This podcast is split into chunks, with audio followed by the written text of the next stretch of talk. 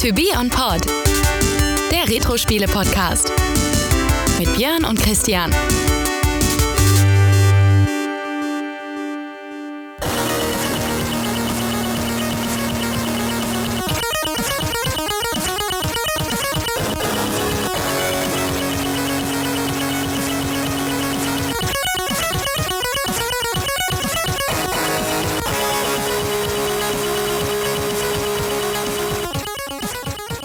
Hallo Björn, Hallo Christian. heute packen wir die Skateboards aus. Oha, hast du deins mitgebracht aus den 80ern? Äh, ja, oh, ja, ich glaube meins, ja, ich glaube, ich glaub, das war eher in den 90ern, frühen 90ern meins, aber Ja, stimmt, es war in den Ähm, frühen ja. 90ern, ja. hätte ich gerne. Ich hab's leider nicht mehr. Oh, toll. Ja. Santa. Cruz-Dinger und wie Ja. sie alle hießen. ja, ja, genau. Nee, heute unser Spiel ist Skate or Die. Skate or Die. Genau, und wir haben mal wieder zwei Versionen mit im Gepäck sozusagen. Und zwar C64 und Die NES-Variante, die du ja äh, sehr viel gespielt Ja. hast, ich ja leider gar nicht. ja, Ja, ja das Ganze wollen wir natürlich vergleichen. Das werden wir tun, genau. Und ich würde sagen, wir starten erstmal wieder mit unserem schönen Backcover-Text. Ja, da mussten wir ein bisschen Da dran arbeiten. Müssen wir was zu sagen, weil es gibt ihn tatsächlich nur ähm, auf Englisch. Wir haben allerdings das Ganze mal übersetzt und wir haben auch so ein paar lustige Sachen drin gelassen. Dann passt es sich eigentlich immer gut ein, wie auch sonst alle übrigen Übersetzungen von den Herstellern immer sind. Und ich würde sagen, ich lege einfach mal los. Mach dich bereit für fünf der verrücktesten Skating-Events aller Zeiten. Steig auf dein aufgemotztes Board und stürze dich in den wildesten Multi-Event-Contest, den sich Mensch und Tier je erträumt haben. Drei dieser verdrehten Trials sind aus den offiziellen Strecken der Profi-Wettbewerbe. Bei jeder trittst du mit einem Freund gegeneinander an, Shooting Ramps oder Racing Downhill, während du dich an Rock'n'Rolls, Handplants, Aerials und Railslides versuchst. Dann stürze dich in Mad Max on Wheels, duelliere dich bis zum Tod mit Bionic Lester, dem dreckigsten Kerl im Jam und Juiced. Und schließlich Skate and Destroy, ein, eine Herausforderung, die dich in einen Samurai-Skater verwandelt, der sich seinen Weg mit Karateschlägen durch eine harte Gasse voller Schlägern, Müll und unaussprechlichen Verkehrshindernissen bahnt. Also schmiere ein wenig Öl auf deine Kugellager und mach dich bereit zum Skaten oder Sterben. Voll brutales Spiel hier. Sehr gut. Ja, also eigentlich schon alles umschrieben. Wir können den Podcast jetzt aufhören. Ne? genau, das war's. Ja, vielen Ja. Dank. Äh, Äh, das sei nochmal gesagt, bei der C64-Version oder auch bei der PC-Version, das war covermäßig auch immer anders, aber meistens stand hinten nicht viel drauf. Ja. Bei der C64-Version stand einfach nur hinten drauf, dass die Bilder der, der und der Version entsprechen. Mhm. Da waren noch nicht mal zu den einzelnen Bilderbeschreibungen dabei. Äh, Bei der PC-Version habe ich gesehen, war eine Mini-Story über die Entwickler, über drei der Entwickler Na, immerhin, ja. relativ interessant, ja. Äh, Also es war höchst unterschiedlich gemacht und daher nur bei der NES-Variante wenigstens ein englischer Text. Ja. Den haben wir mal grob übersetzt. Was heißt grob? Also Das hätte, das hätte so auch tatsächlich äh, Ja. draufstehen können, muss Genau. man sagen. Richtig, also, Ja. Aber das war ja zu der Zeit auch üblich, so ein bisschen da bisschen auf die Kacke zu hauen. Ja, auf jeden Fall. So ist es. Ja, Skate or Die. Was haben wir denn da überhaupt, mit was für einem Spiel haben wir es da zu tun? Ja, wir haben es hier mit einer ja, Sportsimulation. Naja, gut. Ja, Äh, sei es mal dahingestellt, da kommen wir nachher nochmal drauf, äh, was, das, was das genau sein soll. Ja, Entwickler, Publisher war Electronic Arts. ja, es war schon mal ein bisschen Trivia am, am Rande, die erste Inhouse-Produktion von Electronic Arts. Also alle Ja. Titel, die Electronic Arts bis dahin gemacht hatte, also bis 87, bis sie Skate or Die gebracht haben, äh, waren halt irgendwelche, ja, von externen Entwicklern. ja, quasi nur als Vertriebs. als Vertriebsfirma Unternehmen, ja. sozusagen angefangen. Ja. Ja, 87 kam es raus, schon kurz erwähnt, für die schönen verschiedensten Plattformen, die damals ja, mehr oder weniger gängig waren. Wobei auch hier sei angemerkt, viele der Versionen, die wir gleich nennen werden, sind natürlich auch im Laufe der Jahre erst rausgekommen. Ja, also wir haben einmal Amstrad CPC, C64, NES, Game Boy. Da muss ich allerdings anmerken, Es hieß anders. dass, ja, das ist nämlich auch ein anderes Es Spiel ist auch ein anderes Spiel, ja. ja. Bad and Red hieß das, glaube ich. Ja, genau. korrekt. ZX Spectrum, äh, Apple 2 GS und ja, Nintendo Wii gab es dann als Virtual Console Als Spiel. Virtual ne? Console Version Ja, nochmal veröffentlicht worden. genau, ja, und somit also auch auf diversen Medien zu haben, Datasette, Diskette, Modul oder eben Download und entsprechend auch viele äh, Steuerungsmöglichkeiten, Tastatur, Joystick, Gamepad. Sprache war hier natürlich wie damals üblich Englisch, was nicht weiter tragisch war. Bei dem Spiel tatsächlich äh, nicht so relevant. Ja, und eine Altersfreigabe aufgrund des Alters haben wir jetzt hier keine offizielle. Ich habe irgendwo, glaube ich, gelesen, acht Jahre war empfohlen von EA oder sowas. Okay, Habe ich auf irgendeiner ja. Packung, habe ich das irgendwo noch ganz schnell gesehen gehabt, ja. Ja, äh, haben hier wieder sehr viele interessante Entwickler, Ja, die wir das dann ist richtig. Benennen wollen. Genau, wir haben ein paar haben wir rausgepickt, weil die haben interessante weitere Projekte auch schon gemacht. Zum Beispiel in der Programmierung haben wir Steven Landrum. Äh, weitere Projekte von ihm waren Super Cycle, Pitstop 2, Summer Games, Powerplay Hockey, Frogger, also alles recht bekannte Retro-Spielchen heutzutage. Ne? Wer sich ein bisschen auskennt, Ja. kann damit direkt was anfangen. Dann haben wir in der Grafik äh, den Michael Kosaka. Und der hat schon mal gemacht Destroyer, Summer Games 2, ja, gut, später Skate or Dice 2, NESCA-Spielserie aus den äh, 2000er äh, Jahrgängen, Wing Commander 3, Nuclear Strike, Soviet Strike, äh, wieder äh, eine Übereinstimmung mit der unserer schönen Desert Strike-Folge. Ja, schon wieder. Ja, das ist äh, auch ein paar dieser Strike-Spiele. Genau. Dann haben wir auch noch Grafikanimation Nancy Fo- Fong.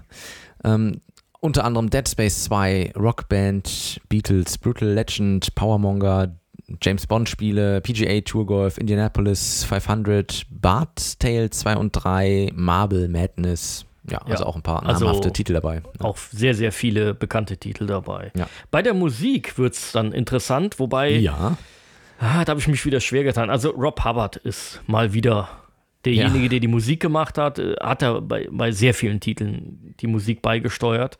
Äh, auch hier, Desert Strike, hat er tatsächlich äh, mitgewirkt an, den, an, der, an, der, an der Version dafür.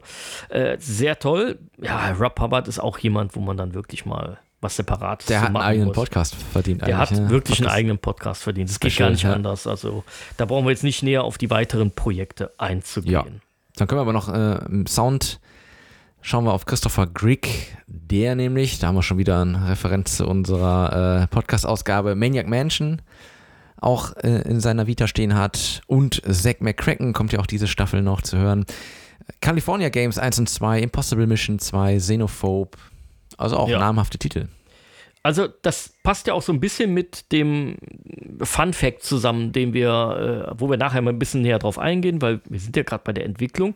Dann würde ich sagen, gehen wir auch direkt Ja, drauf ein. Genau. nämlich diese Übereinstimmung mancher Charaktere, die da drin sind, ja, Summer Games, California Games, das klingt alles nach Epics. Ja, und das nicht ohne Grund. Das nicht ohne Grund. Denn der Gründer von Electronic Arts, Trip Hawkins, der wollte nämlich eben weg von dieser reinen, von diesem Verlags- und Vertriebsunternehmen und er wollte also auch selber entwickeln und er hat halt gesehen, dass die Epics Sportspiele, also eben diese ganzen Games-Spiele, extrem gut funktionieren. Und er wollte also jetzt Programmierer einstellen, um ein eigenes Spiel zu entwickeln. Und ja, wie sollte es gerade sein? Genau in diesem Zeitraum war es halt eben auch so, dass viele Entwickler Epics verlassen haben, weil die äh, Richtung Hardware gingen. Da ging es um den Atari Lynx, die Entwicklung. Und ja, sind eben einige abgesprungen und die Gelegenheit hat er genutzt, hat also hier zugeschlagen und konnte einige Programmierer einstellen, die eben vorher genau für Epics diese Games-Spiele gemacht haben. Und ja, inspiriert vor allen Dingen durch das vom Atari ähm, bekannte Skateboard-Spiel 720 Degrees hat man dann Skate or Die entwickelt. Ja. Auf jeden Ja, Fall also- interessant, wusste ich auch vorher nicht, aber das macht natürlich Sinn. So kommt eins zum anderen. Ja, So weil man hat, wirklich man hat immer gedacht, anderen. Skate or Die, das passt so schön in diese Games-Reihe, aber es hat ja, offiziell gar nichts damit zu tun. Aber guckt man hier genauer hin, ja, macht Also er Sinn. hat ja damit auch genau den Zahn der Zeit getroffen. Da muss man einfach sagen. Also er ist genau zum richtigen Zeitpunkt. äh, Diese, diese Skateboard-Welle hat auch angefangen äh, in den USA, später ja auch bei uns. Äh, als wir das Spiel bekommen haben, waren wir dann immer noch oder, oder dann fing es auch irgendwann mal bei uns an mit Skateboard-Fieber. Ja. Und äh, das ist genau zur richtigen Zeit gekommen. Ja. Da kommen wir bestimmt nachher nochmal, wenn wir ein bisschen über den Erfolg sprechen oder, oder Dinge, die das Spiel verändert hat oder dazu beigetragen hat, was heutzutage da passiert. Aber es war genau richtig, äh, alles perfekt gemacht, meiner Meinung nach. Ja, finde ich auch, also einen guten Zeitpunkt erwischt. Ja. Ja, dann lass uns doch mal ein bisschen genauer das Spiel anschauen, was man überhaupt dort machen kann. Also Skateboardfahren ist ja klar, das haben wir schon jetzt ausgiebig gesagt. Ähm, und im Stile dieser Epics Games Serie gibt es also verschiedene Events, aus denen man auswählen kann. Man kann entweder diese Events einzeln spielen, sei es um Punkte oder einfach nur Practice, also Übung. Oder man kann halt eben auch, wie das bei den Games-Spielen war, äh, sozusagen alle von vorne bis hinten und äh, einmal durchspielen und ja, dann entsprechend gibt es ein Punktetableau. Ja, aber bevor man das gemacht hat, hat man noch ein Skateboard ausgesucht. Richtig, genau. Ja, der eigentliche Einstieg ins Spiel, äh, Ja. man ist in einem Skate-Shop. Ne? Im Skate-Shop, ja. Äh, das Mit so ist, einem genau, dieser, abgewrackten, aber coolen Typen. genau, der Irokesenschnitt. ja.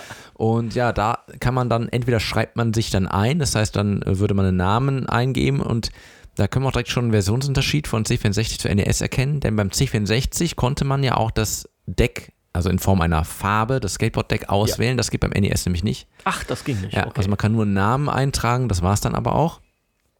Ähm, genau, und dann kann man eben sich aussuchen, Go Practice, ja, dann ist es auch egal, da brauche ich gar keinen Namen eingeben, dann spiele ich halt einfach nur Übungsmodus oder eben in die Competition und dann landet man im nächsten Screen in der, in der Menüauswahl, wo ich die Events auswähle und das hat man gut gelöst, denn das ist, man ist dann schon auf dem Skateboard und kann dann quasi auf dem Bildschirm hin und her fahren und sich dann eben in, ja, einen, einen Ausgang sozusagen aussuchen, wo, dann, wo man zu einem dieser Events kommt. Oder eben, ich glaube, oben links war das, dann spielt man alle in der Reihe. Ja, das war durch. damals tatsächlich ja eher, ja, es war, war noch nicht so ganz Standard, fand ich. Das war eine nette Art und Weise, diese Stages, diese einzelnen auszusuchen. fand ich super. Das war wirklich gut gemacht und da fand ich, das war schon was ganz anderes. Also da hat man direkt ein ganz anderes Feeling gehabt in dem Spiel. Ja. Das war ja sonst immer bei anderen Spielen doch eher einfacher gehalten. Ja, auf jeden Fall. Ja, können wir einfach mal die Events, würde ich sagen, so ein bisschen umreißen, was es da eigentlich gab. Also es gab, kann man schon mal grob sagen als Übersicht, es gab zwei Ramp- oder Halfpipe-Events. Es gab zwei Events, wo man ja Downhill fährt, also eine Strecke abfährt. Und dann gab es noch ein Event in einem Pool, wo man sich gegenseitig bekämpfen musste. mit einem, äh, äh, wie heißt es, mit einem Ruder. Ja, hat So. ein bisschen was von diesen American Gladiator Sachen. Ja, genau, genau. Aber schauen wir uns erstmal diese Halfpipe- oder Ramp-Events an. Also das erste, das war eigentlich auch das, was ich ehrlich gesagt am meisten gespielt habe. Wahrscheinlich jeder von uns. Ähm, das ist diese Halfpipe, wo du quasi Freestyle deine Tricks machen konntest. Ja. Ähm, und das fand ich eigentlich schon für die damalige Zeit relativ äh, umfangreich, weil man sehr viele Tricks machen konnte. Man hat es immer so ein bisschen verglichen mit California Games Halfpipe. Ja, das, Das- war ja ein, deutlich einfacher gestaltet. Ja, ja, da konnte man wesentlich weniger machen. Und hier hat man schon richtige Tricks gehabt, ja, die man da machen konnte. Und ja, genau, das war also die, die erste, das erste Event. Dann gab es nochmal die, die Halfpipe in einem zweiten Event, aber da ging es nicht um Tricks, Dann du in sondern die Höhe. ging es um die Höhe, genau. Ja, es war, war natürlich dann ganz einfach gehalten. Ja, Also gab's, im Prinzip hat man da einfach das gleiche Grafikset nochmal verwendet. genau, dann gab es halt nur diesen, diesen Metermaß oder Fußmaß Ja. an, der, an der Seite, um dann eben zu messen, wie hoch man springt auf dem Ganzen. Ja, und dann gab es diese beiden Downhill-Rennen, die waren aber auch komplett unterschiedlich. Das eine Downhill-Rennen, das war, war man alleine auf der Strecke. Und da gab es dann verschiedene äh, Dinge, die man dort tun konnte. Also erstens war es immer möglich, ja, sich zu entscheiden, welchen Weg man eigentlich fährt oder ob man so ein, so ein Hindernis mitnimmt, um Punkte zu sammeln oder eben einfach nur mehr oder weniger durchfährt. Aber man hat natürlich versucht, so viele Punkte wie es geht zu machen. Man konnte dann irgendwie über eine Rampe springen, man konnte äh, in so eine äh, in so eine Röhre rein, musste man sich aber ducken, weiß Ja. ich noch, und dann ja, konnte man irgendwo drauf springen, Olli machen und was weiß ich nicht alles. Also verschiedene Möglichkeiten hat man da Punkte zu sammeln. Und im zweiten Rennen, da hatte man allerdings, war man nicht allein auf der Strecke. Da musste man quasi im, ja, gegen, gegen einen, entweder gegen einen echten Gegner fahren oder gegen einen Computergegner. Genau, das war dann die Möglichkeit, da auch im Zweispieler-Modus was Ja. machen zu können.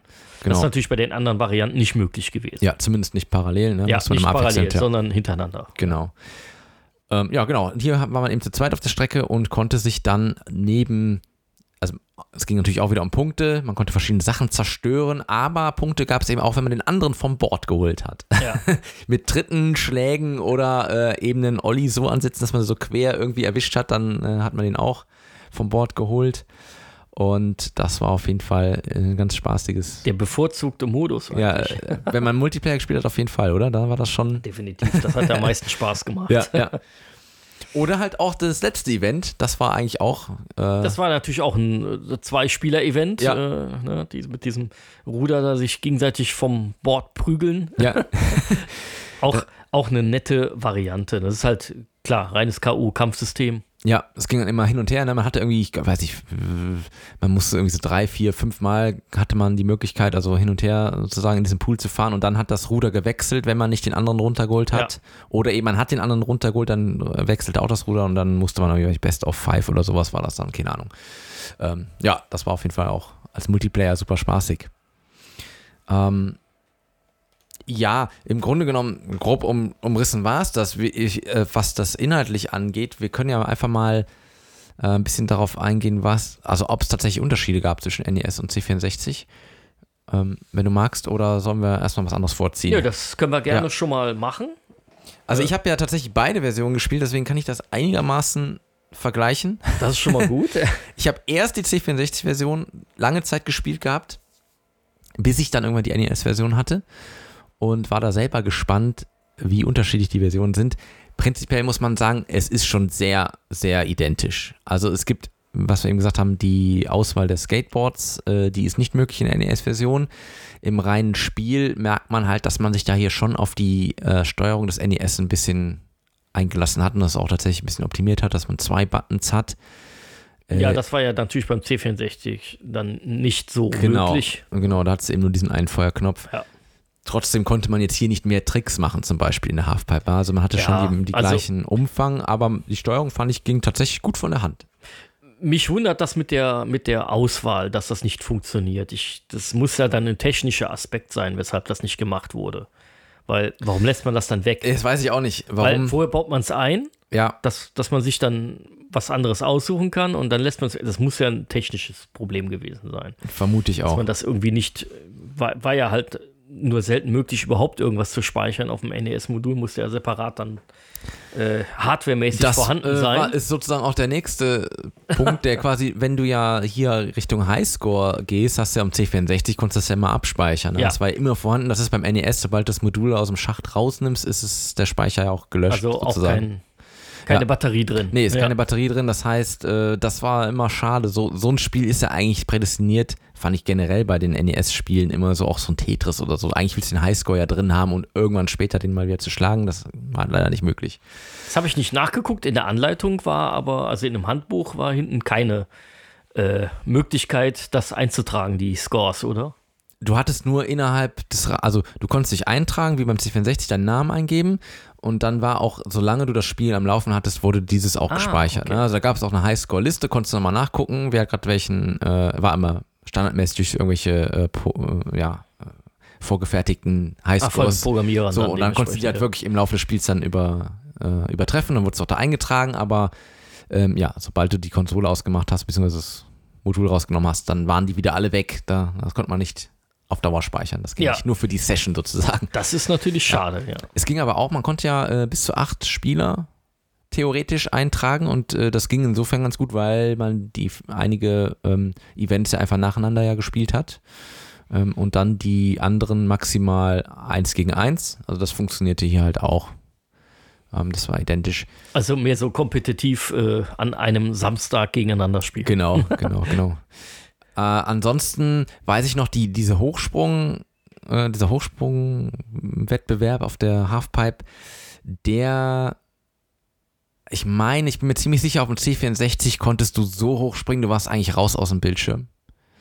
Ähm, das, das war beim NES nahezu nicht möglich, aber ich glaube nicht, weil es nicht technisch möglich gewesen wäre, sondern eher, weil es der Controller nicht hergegeben hat, so schnell, äh, also so hoch dann zu kommen. Ja. Äh, man musste hier auch, ich, ich glaube beim, beim C64 war wirklich nur äh, hin und, also rechts, links, glaube ich, ne? War Ich das nicht so? bin auch der meine- Meinung, dass es genau so Und dann konnte man immer gemacht noch mal, ich glaube mit Feuerknopf konntest du noch mal das Deck so hochziehen, dann wurde Ja. der- auch der Sprung auf jeden Fall gewertet. Und beim NES war das so ein, da hat man das wirklich ganz anders gemacht. Man musste es zwar auch rechts, links meine ich, aber man musste zusätzlich noch mit, den, mit dem B-Knopf, glaube ich, irgendwie drücken und dann mit A konntest du dann das Deck hochziehen. War ein bisschen anders gelöst und du kamst, das war einfach unmöglich, so hoch zu springen. Also da war so ein bisschen, äh, konnte man nicht vergleichen eigentlich, die Rekorde. Ja, solange das keiner kann, ist es ja, Ja, auch ja, noch. genau, genau, also ja, ja. dann kann man es ja durchaus so lassen. Ja.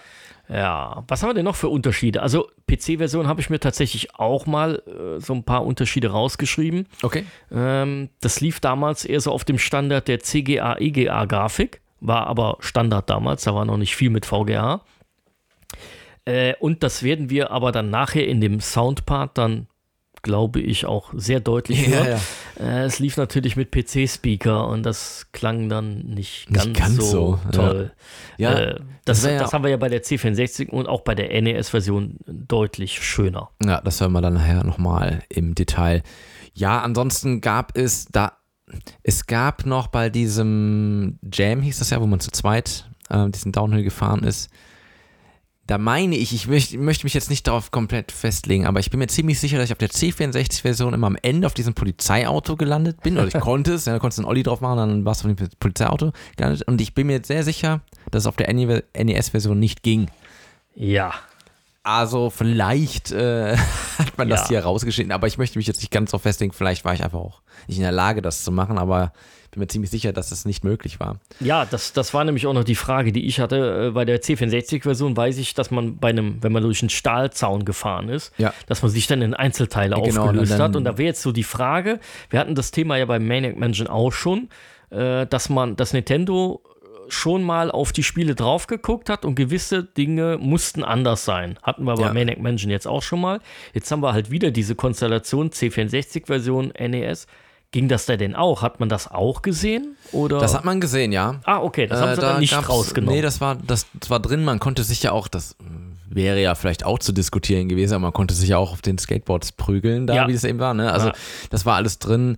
Nee, wie gesagt, nur das Einzige tatsächlich mit diesem Polizeiauto, das habe ich nie auf der NES-Version hinbekommen. Könnte sein, dass möglicherweise war das so ein Punkt, wo man gesagt hat, Wahrscheinlich hat Nintendo sich Der- gedacht, das Spiel heißt schon Skate or Die, dann lassen wir es auch direkt mal drin. Ja. Ja, auch, auch das wäre nämlich dann ja irgendwo dann auch wieder Blödsinn. Ja. Zum, eigentlichen Titel des Spiels hin. klar. Man muss auch sagen, diese Szene mit dem Zaun, die ist natürlich nicht, also, ja, man löst sich auf, aber sie ist jetzt nicht brutal im Sinne, dass Ja, da es ist ja kein Blut Blut oder sowas. Ne? Genau, deswegen Genau, ist das, das, das, das sieht man ja da die, die paar nicht. Pixelchen da, da kann man dann kann man drauf verzichten, ja. Genau. Richtig. Ja, ansonsten, wie gesagt, relativ identisch. Ähm, nur, also die Steuerung tatsächlich, die, die war deutlich eingängiger auf dem, auf dem NES. Also das war halt, ich fand, das hat eine gute Figur gemacht auf der Konsole. Das schon mal vorneweg. Aber kommen wir nachher noch in der Bewertung Ja, nochmal genau ich ja auf die. leider nicht gespielt. Genau. ja, ja. Da kommen wir nochmal zurück ein bisschen äh, zum Thema Grafik. Äh, Ich habe die Grafik als sehr detailliert äh, in Erinnerung auf dem C64 Mhm. Und ähm, hat mir auch im Vergleich sehr gut gefallen, wobei die SN, äh, sorry, die NES-Variante da sehr auf einem ähnlichen Niveau Ja, aussah. Ja, ist sie Äh, auch. Wenn nicht sogar einen Ticken besser, fand ich. Wenn Also ich so im Nachhinein mal drauf geguckt habe. Aber das ist, glaube ich, eher so eine Empfindungsangelegenheit. Also, Also, äh, relativ schwierig zu beurteilen. PC-Variante sah tatsächlich anders aus. Ja. Vielleicht für PC-User ganz toll, aber im Vergleich zu den anderen beiden genannten Versionen doch ein bisschen hinten dran. ja, Ja. Was zu der Zeit aber durchaus normal war, der PC konnte da noch nicht ganz so viel Schönes. ja, ja, genau, da musste man einfach ein bisschen hinten anstehen. Ja. Okay. Ja, dann, äh, jetzt wird es natürlich sehr interessant. Klar, wir haben schon gesagt, Rob Hubbard äh, hat hier die Musik gemacht. Äh, das ist eine deutliche Handschrift, die man da merkt. Und daher müssen wir natürlich erneut nochmal ein bisschen zurück zur Titelmelodie, die ihr eingangs gehört habt, war die vom C64. Wir würden jetzt ganz gerne nochmal die Titelmelodie in der Variante der, SN, äh, der NES-Version einspielen und dann auch haltet euch fest oder haltet euch die Ohren zu, wie auch immer, die PC, PC-Speaker-Variante uns Jawohl. dann auch anhören.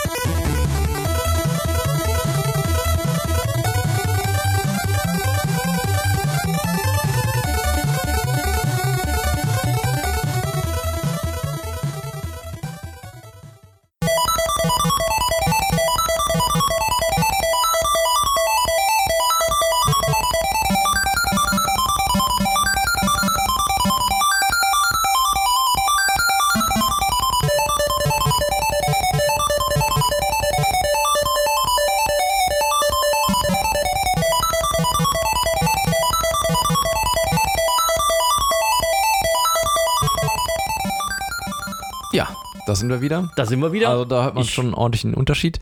Ich, ich hoffe, dass ihr uns noch hören könnt nach der PC-Speaker-Variante. Also da kann man auch schon sagen, die, die C64 SID-Version, die, die haut es natürlich raus, die wir ganz am Anfang hatten zum äh, Podcast-Einstieg. Die NES-Version kann diesen, diesen kratzenden Sound, den kriegt die einfach nicht hin, also kriegt der Chip nicht hin. Ne? Kriegt die nicht hin. Ist genau. trotzdem gut, aber äh, C64 fand ich immer genial. Ja, das ähm, ist mir ja bei anderen Titeln auch schon aufgefallen, dass das sehr gut ist. Da wollen wir jetzt aber mal ins Spiel noch einsteigen. Wir haben jetzt mal Stage 1, also sprich das Halfpipe-Event und wir spielen das mal in der folgenden Reihenfolge. Wir hören erstmal den C64, dann NN, äh, NES und zuletzt dann auch natürlich auch den PC. Los geht's.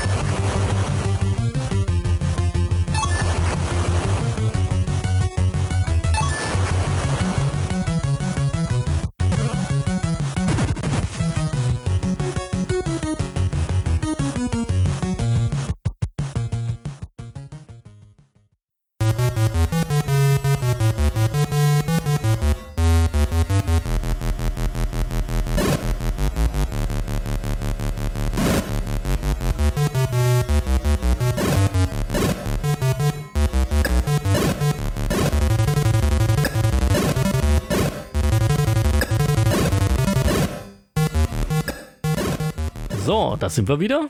Ich hoffe, ihr habt euch amüsiert. Hier wieder über die PC-Variante.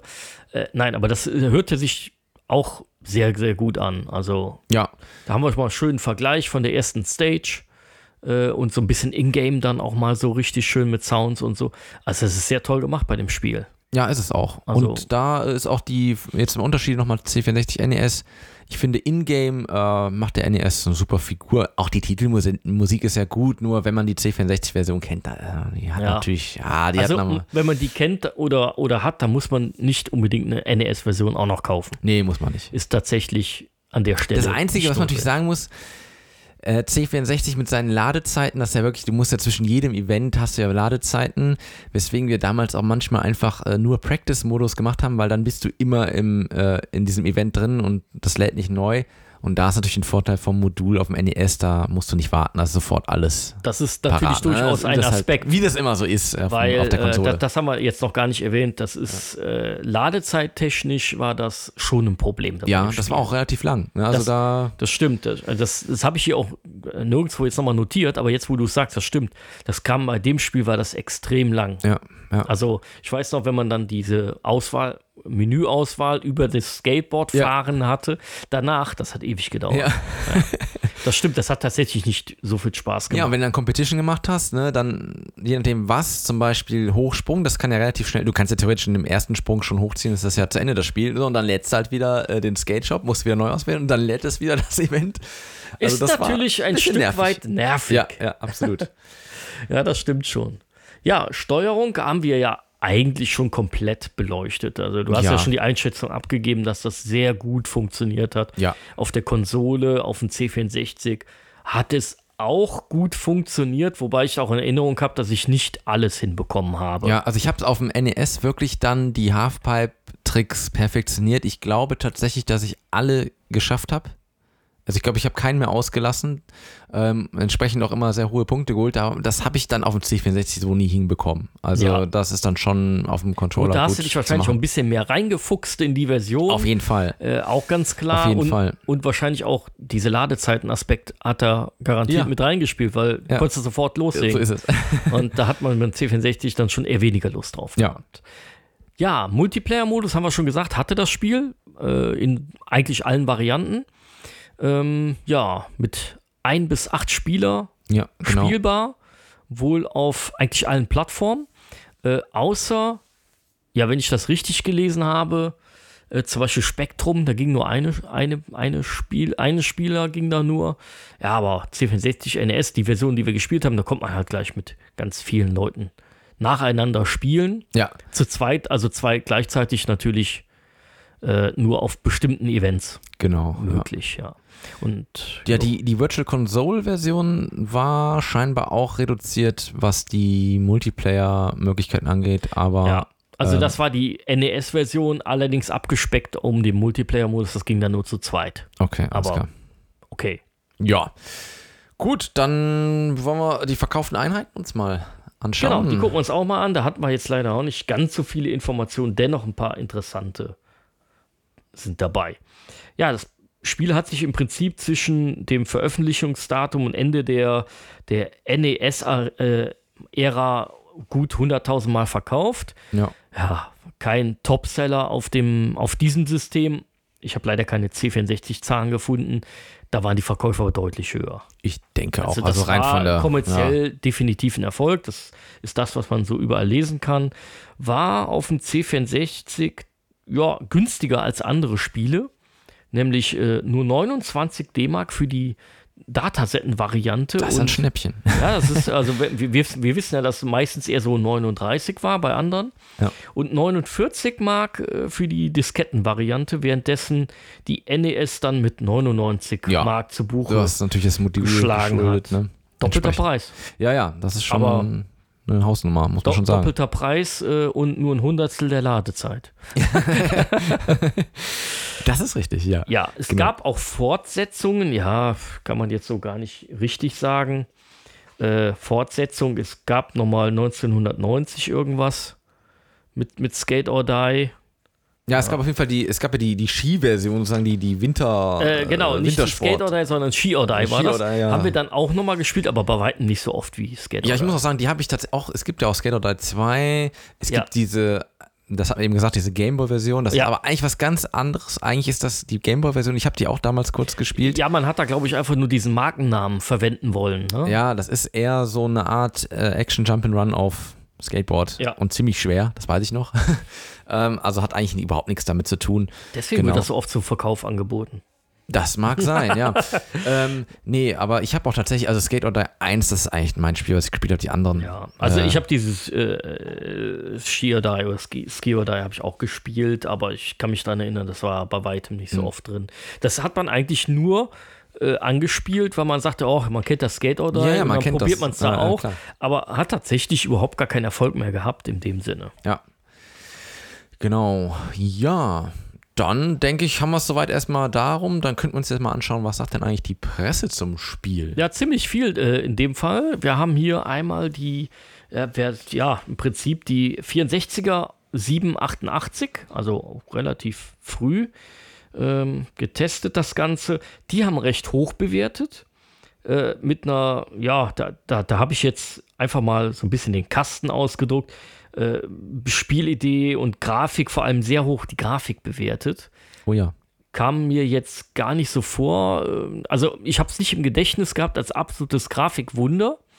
Nie schlecht, es war sehr gut. Also wir haben ja schon erwähnt, dieses Auflösen der Spielfigur, wenn man an den Stacheldraht, äh, an den Drahtzaun fährt. Ja. Das war alles sehr detailliert und eine sehr ausgewogene Farbpalette verwendet. Richtig gut, also ja. Äh, Schwierigkeitsgrad war hier gar nicht so hoch angesetzt. Ich fand es in Teilen doch sehr recht In schwierig. Teilen schon, ja. In Teilen, also nicht bei allen Sachen, aber in Teilen schon. Ja, Motivation recht hoch. Also hier kann man schon durchaus davon ausgehen, dass das eine Gesamtwertung irgendwo bei 13 von 15 Punkten sein ja, könnte. irgendwas in der Richtung wird das gewesen sein. Sowas in der Richtung wird das sein. Genau. Genau. Äh, bei der ASM ist das Urteil völlig anders ausgefallen. Die haben 8 von 12 ab, abgegeben. Was heißt völlig anders ist es auch nicht, aber äh, eher, Ja. eher eine Tendenz nach unten hin. ne, Genau. In, in die Mitte rein. Ja, das war in der 1,88. Dann in der 9,90 hat die ASM die NES-Version bewertet mit 9 von 12, also ein Pünktchen Also mehr. tendenziell schon mal besser. Ja. Obwohl Details fehlten, muss man ja sagen. komisch. Das ist- aber vielleicht dann doch eben geschuldet dessen, dass du das Gameplay als solches mit dem Gamepad Ja, besser war deine vielleicht. Eindrücke, Ja. die du auch schon geschildert hast. Ja. Und in der ASM 1189 die PC-Version mit nur 5 von 12. Nee, das ist nicht so viel. Das liegt aber mit Sicherheit auch einfach, ja, wir haben es ja auch gesagt, Sound, Grafik war alles nicht auf dem Niveau der C64-Variante, die man ja da schon kannte. Ja. Daher wahrscheinlich doch ordentlich gelitten. Ja, dann die interna- internationale Presse. Da haben wir einmal aus Großbritannien die ZEP, Ausgabe Januar 1988, die C64-Version mit ja, stolzen 92 Prozent. Das ist ordentlich hoch. In der Tat. Dann haben wir aus, auch wieder aus Großbritannien die äh, CVG, also die Computer and Video Games Zeitung von Januar 88. Für die NES-Version wurden hier 9 von 10 vergeben, also eine ähnliche Tendenz. Ja, sehr gut. Äh, aus Frankreich die Player One, auch die NES-Version in der Ausgabe Oktober 90 mit 78 Prozent. Ja, Ja, doch ein deutlicher, ja, schon ein Unterschied. deutlicher ne? Unterschied, ja. Dann aus Großbritannien mal wieder äh, die Zeitung The One, Februar 89. Für die DOS-Version hat die hier 72 Prozent vergeben. Ja, was dann doch Ja, jeden Fall. deutlich schöner oder angenehmer ist als die ASM-Bewertung. Das schon, aber man sieht, 5 die, die 12. PC- oder DOS-Version hat schon. Also das rein, Nachsehen. rein vom optischen, also was man so sieht oder auch vom Sound her, kann das durchaus eine schlechte, schlechte Version sein. Steuerungstechnisch wissen wir auch, in, in, de, in dem Zeitraum war der PC noch längst nicht so als Spielegerät Ja, gedacht und geeignet. ja, ist so. Das kam erst später. Ja. Ja, dann müssten wir jetzt zu unserer Wertung kommen. Ne? Oh, ja. Also für alle Hörer, die neu dabei sind, wir bewerten jetzt auch wieder getrennt voneinander äh, in unserem 5-Sterne-Bewertungssystem mit 0,5er oder 0, ja, 0,5er Schritten. Und ich, wer ist jetzt zuerst dran? Ich glaube, ich muss jetzt wieder anfangen. Ne? Ist das so? Es, ich weiß nicht. Ist mach jetzt auch einfach. egal. Ich fange einfach mal an. Gut. Ja, Skate or Die ist ein Spiel, was ich glaube in meiner All-Time-Liste schon mit dabei wäre. Denn das Spiel habe ich unter anderem auf dem C64, war es eins meiner Lieblingsspiele, habe ich unglaublich oft gespielt und dann eben auch kurzzeitig später dann auf dem NES genauso eines der Spiele, was ich sehr oft gespielt habe. Ähm, ich finde halt den, den Umfang, also A, klar, das Thema Skateboarding, du hast es schon ein bisschen anklingen lassen, war damals zu der Zeit bei uns auch ein Thema im echten Leben. Ja, wir haben ja draußen, draußen uns getroffen mit Skateboards und so. Das war irgendwie immer genau passend in dieser Zeit, auch dieses Spiel. Ähm, und ja, inhaltlich war es eben so, man hatte diese unterschiedlichen Events und die waren alle unterschiedlich und haben Abwechslung gebracht. Man hatte diesen Highscore-Faktor, man konnte es also gut alleine spielen, man konnte aber genauso gut im Multiplayer hier richtig äh, Spaß haben, sei es, dass man zusammen auf der Strecke war oder im Pool oder eben auch einfach die, die Highscores knacken wollte. Ähm, der Sound ist genial, äh, die Grafik ist knackig und bunt, also da kommt so viel zusammen. Ähm, trotzdem muss man natürlich am Ende sagen, es sind nur fünf Events. Ähm, irgendwo ist dann da auch so ein bisschen was, ja, es hätte mehr sein können. Ja, so ein Wintergames, das hat ja dann doch ein bisschen mehr zu bieten.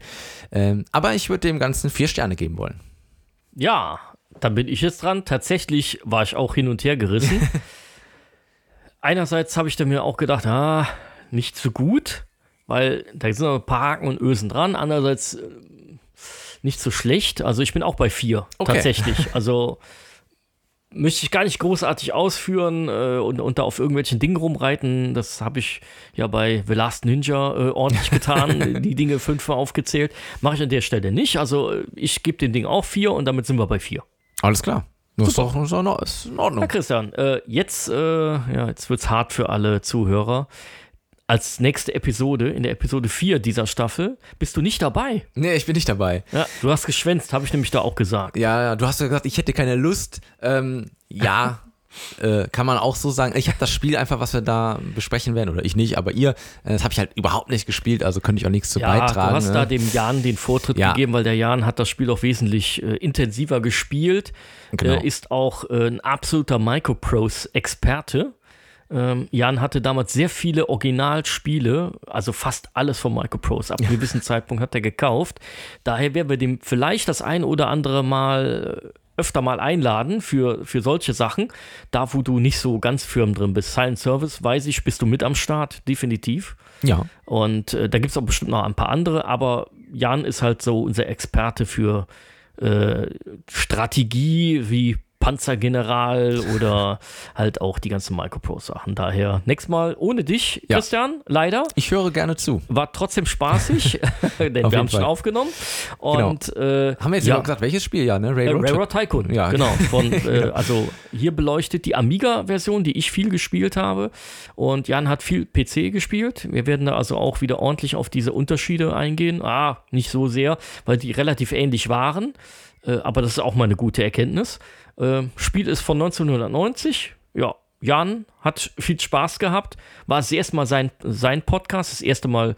Podcast-Debüt. ja, nein, das zweite Mal ohne dich, für mich zumindest. Das stimmt, ja, genau. Ja, ne, also da, da hat es schon mal eine Bonusfolge gegeben. ich erkenne dich. hier ein Muster. Ja, ja ich Nein. übernehme die Macht. Ja, genau. Äh, nein, nein, natürlich nicht.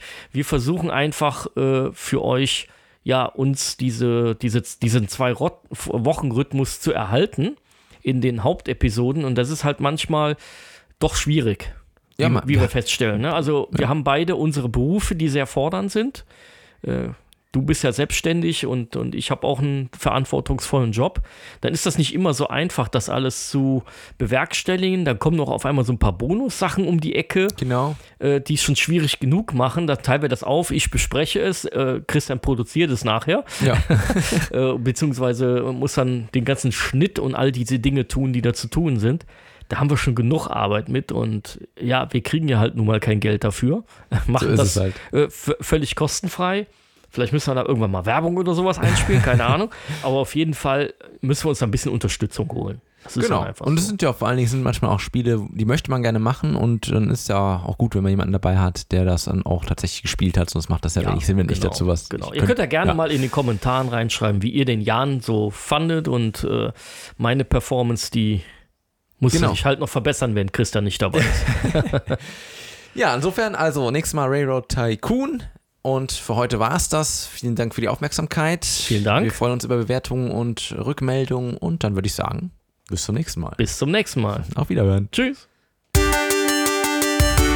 Das war To Be On Pod, der Retro-Spiele-Podcast. Hat dir diese Folge gefallen? Dann hinterlass uns einen Kommentar und teile die Episode in den sozialen Netzwerken oder erzähl deinen Freunden davon. Wir freuen uns übrigens besonders über eine Bewertung auf Apple Podcasts und Spotify. Wenn du uns unterstützen möchtest, findest du alle Möglichkeiten dazu auf unserer Website tobeonpod.de.